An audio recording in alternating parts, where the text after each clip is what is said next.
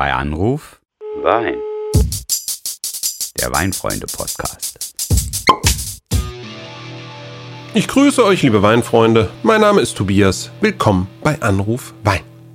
Heute spreche ich mit Michael über Amarone. Äh, ja, äh, dieser Rotwein aus dem norditalienischen Venetien zeichnet sich durch ein ganz besonderes Herstellungsverfahren aus, das maßgeblich für die große Beliebtheit dieser kraftvollen Weine verantwortlich ist. In unserem Telefonat sprechen wir genau darüber, berichten aber auch über andere wissenswerte Hintergründe. Zum Beispiel klären wir die Frage, warum Amarone überhaupt Amarone heißt. Also, bleibt mal dran, ich rufe den mal an.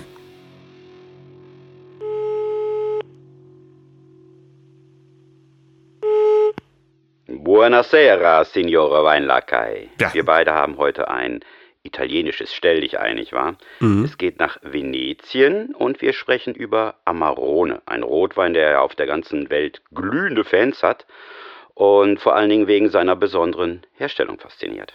Ja, genau. Und äh, ich befürchte jetzt schon wieder irgendeine so Frag die Weinfreunde-Challenge von dir, mit der du mein Wissen zum Thema Amarone abprüfen willst und mich dann bestimmt wieder aufs Glatteis führst.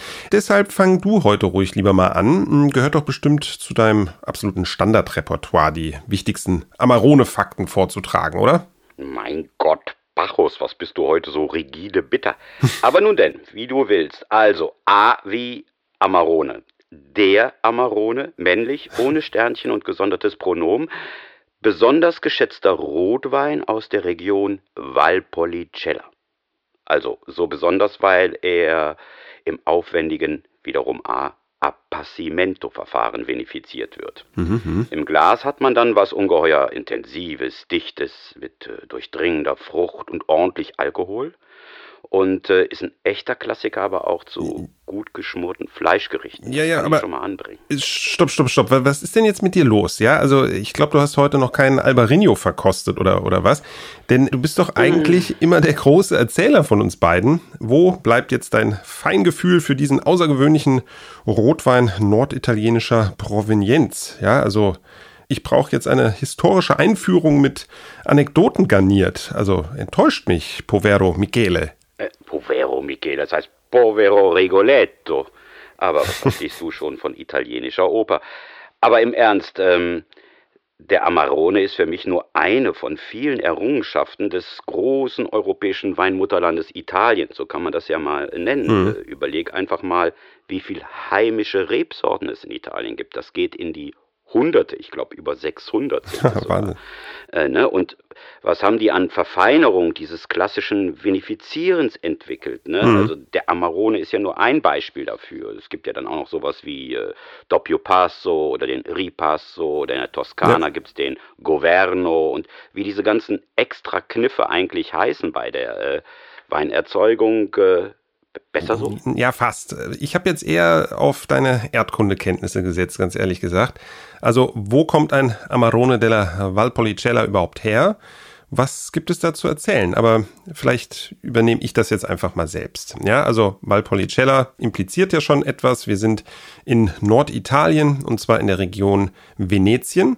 Und dann konzentrieren wir uns jetzt erstmal auf Romeo und Julia, also. Verona. Und dann sind wir auch schon fast in der DOCG Amarone della Valpolicella. Genau. Oberhalb von Verona zieht sich nämlich von West nach Ost oder von Ost nach West, wie man will, die Denominazione de Origine Controllata e Garantita. Ei, ei, ei. Kurz DOCG, wie von dir genannt, Amarone delle Valpolicella. Da muss man lange für üben, wenn man das gut kann. Oder man hat vielleicht schon ein Gläschen Amarone getrunken. Nein, im Ernst. Ähm, diese höchste Klassifizierung des Anbaugebiets, was es so in Italien gibt, ist nämlich dieses DOCG, hat man bereits seit 2010 inne. Mutet jetzt nicht so lange an, aber denk mal daran, dieses normale DOC, also dasselbe schöne lange Wort, nur ohne Garantita am Ende, besitzt man bereits seit 1968 als Kennzeichnung und Auszeichnung. äh, Ne? Das ist, äh, die, diese DOC ist älter als du. Ja, Und äh, nochmal auch zur Anmerkung, der Gardasee und der Lugana sind ja auch gar nicht so weit davon entfernt. ja, richtig. Also es ist eine spannende Gegend und Amarone ja dann tatsächlich schon ein richtig traditionsreicher Wein. Und im Übrigen, um das noch hinzuzufügen, wer wiederum nach Osten mit dem Auto Richtung Venedig startet, der kommt dann auch wiederum in die Heimat des Proseccos. Also es spricht sehr viel dafür, einmal Urlaub in Norditalien zu machen. Aber wir schweifen jetzt schon wieder ab. Mm, du hast bereits das Stichwort Appassimento gegeben.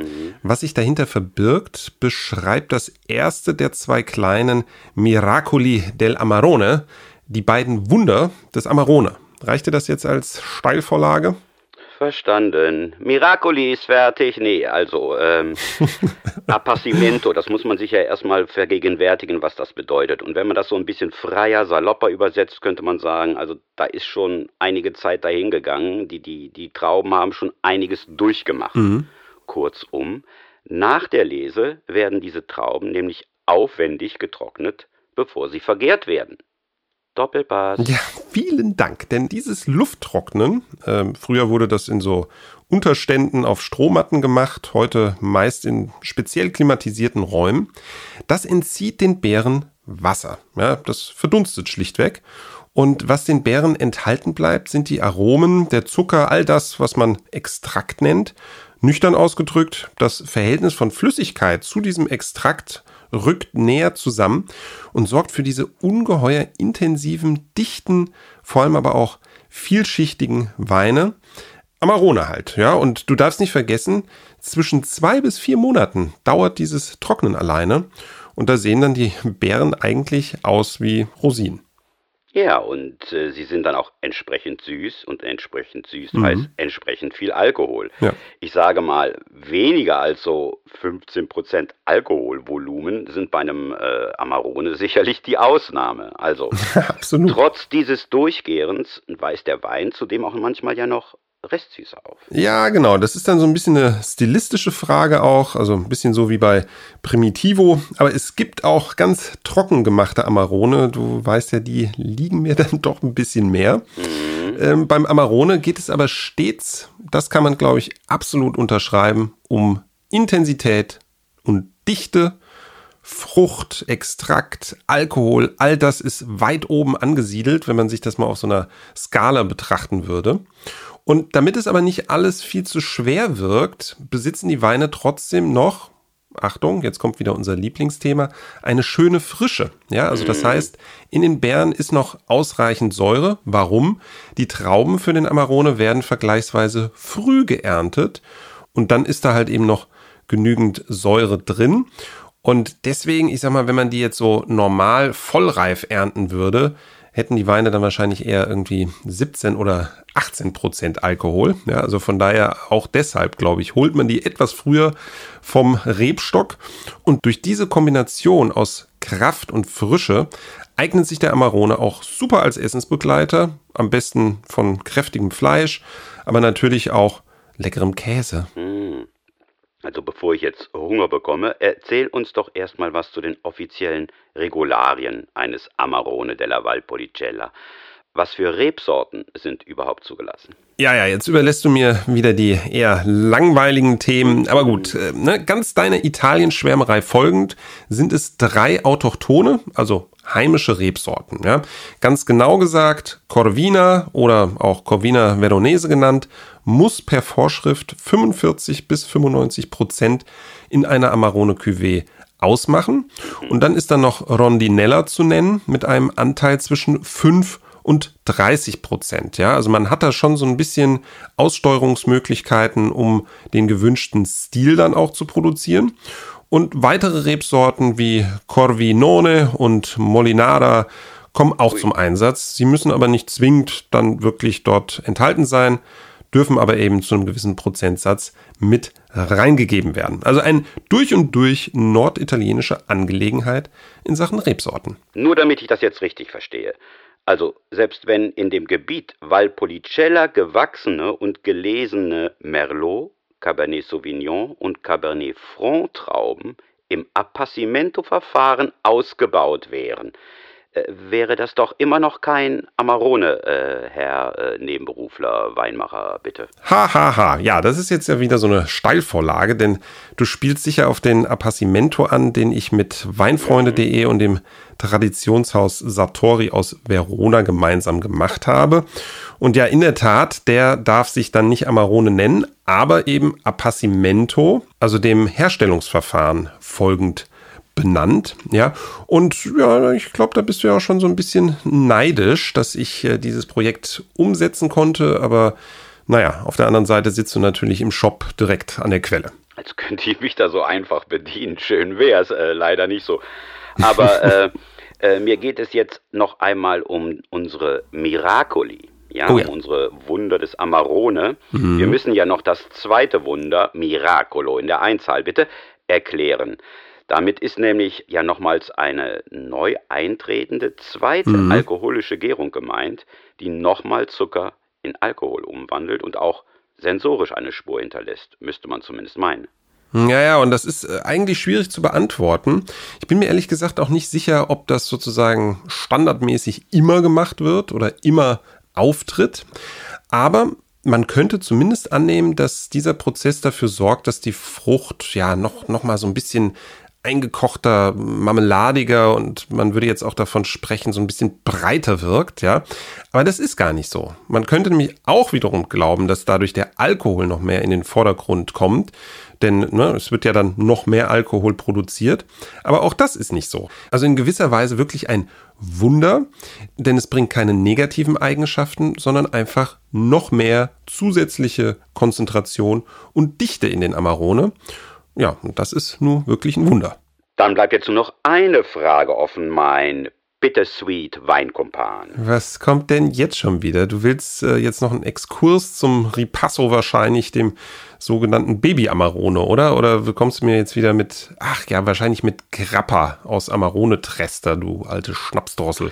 Och ja, durchaus eine verlockende Idee, aber äh, ganz ehrlich, ich hatte was ganz anderes im Kopf. Okay. Wieso, lieber Tobias, heißt der Amarone eigentlich wie Amaro, dem italienischen Wort für bitter? Ah. Warum ist er bitter? Okay, super, du hast noch dran gedacht, deswegen äh, Punkt an dich, Michele Angelo der Weinfreunde. Uiuiui. Mm, ja, ja, ich kann das auch. Mm, Ich erzählte ja bereits, dass die Trauben recht früh geerntet werden, damit sie Frische behalten. Das birgt aber das Risiko, dass da so ein paar Beeren dabei sind, die noch nicht wirklich ausgereift sind, ja. Und die sorgen dann für einen Bitterton. Man muss aber sagen, das ist so ein bisschen Amarone-Historie. Ja, in der Gegenwart haben die Winzer das eigentlich im Griff. Also es gibt keine bittere Wahrheit, denn diese sogenannte phenolische Reife von Schalen und vor allem von Kernen, die ist in der Regel in Ordnung. Mm, Aber vielleicht gibt es ja auch Amarone-Winzer, die sogar diesen ja, leichten Bittertouch suchen und auf der anderen Seite vielleicht auch Amarone-Freunde, denen das sehr gut gefällt. Wer weiß. Das klingt jetzt schon fast wie ein Schlusswort. Und äh, ich habe jetzt eigentlich auch nichts mehr, mit dem ich dich ärgern, äh, Entschuldigung, herausfordern könnte. Also sage ich jetzt mal, ne? Arrivederci, Tobias della Valpolicella. Äh, ich freue mich jetzt schon auf das nächste Mal, wenn wir wieder zusammenkommen. Ja, das geht mir natürlich genauso. Ich freue mich jetzt aber auch nochmal auf Reaktionen unserer Zuhörerinnen und Zuhörer, die nach wie vor ihre Mail bitte an podcast.weinfreunde.de und den lieben Michael adressieren. Und dann muss man noch sagen, wir haben ja jetzt schon einige Folgen vom bei Anruf Wein Podcast gemacht. Das heißt, wenn das jetzt die erste Folge ist, die ihr überhaupt hört, dann schaut doch mal, es gibt mittlerweile schon jede Menge andere Themen, Ja, die wir uns hier gewidmet haben.